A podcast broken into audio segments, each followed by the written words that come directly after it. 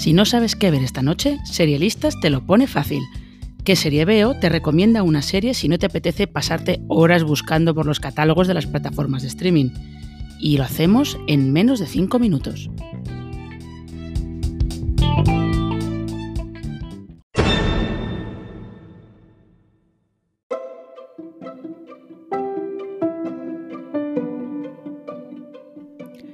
El COVID-19 ha afectado a las series no solo retrasando sus rodajes y sus estrenos, sino metiéndose también en sus tramas. Algunas hasta tenían historias sobre los confinamientos y lo complicado que era relacionarse con otras personas con mascarillas y distanciamiento social. Y llegó a haber tantas seguidas que se creó cierta sensación de agotamiento en los espectadores. Pero en el fondo siempre hay hueco para una más, sobre todo si mezcla el COVID y un apocalipsis zombie. Eso es The Bite, la comedia negra que Movistar Plus estrena este fin de semana y que proviene de la mente de Robert y Michelle King, que se acercan aquí más a los políticos suplantados por alienígenas de Braindead que a The Good Fight.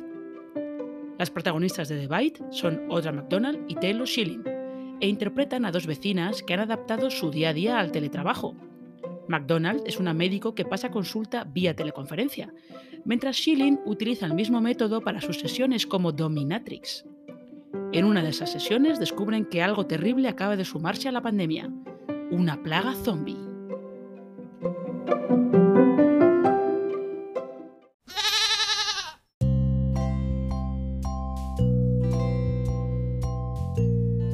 La serie se rodó durante las cuarentenas por COVID en Nueva York, que fue una de las ciudades más castigadas por la pandemia en Estados Unidos. El set se construyó en un edificio de tres plantas de Brooklyn, y las cámaras, que estaban fijas, se operaban por control remoto. Muchos de los actores que compartían escenas físicamente eran convivientes, y se contrató en papeles pequeños a bastantes intérpretes de Broadway que no podían trabajar porque los teatros estuvieron cerrados más de un año.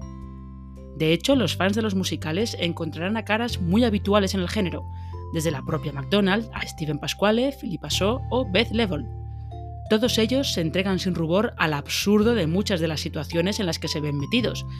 Podemos encontrar desde el ataque de un gato zombie a los malentendidos habituales de las reuniones de trabajo por Zoom, solo que estas reuniones pueden ser letales.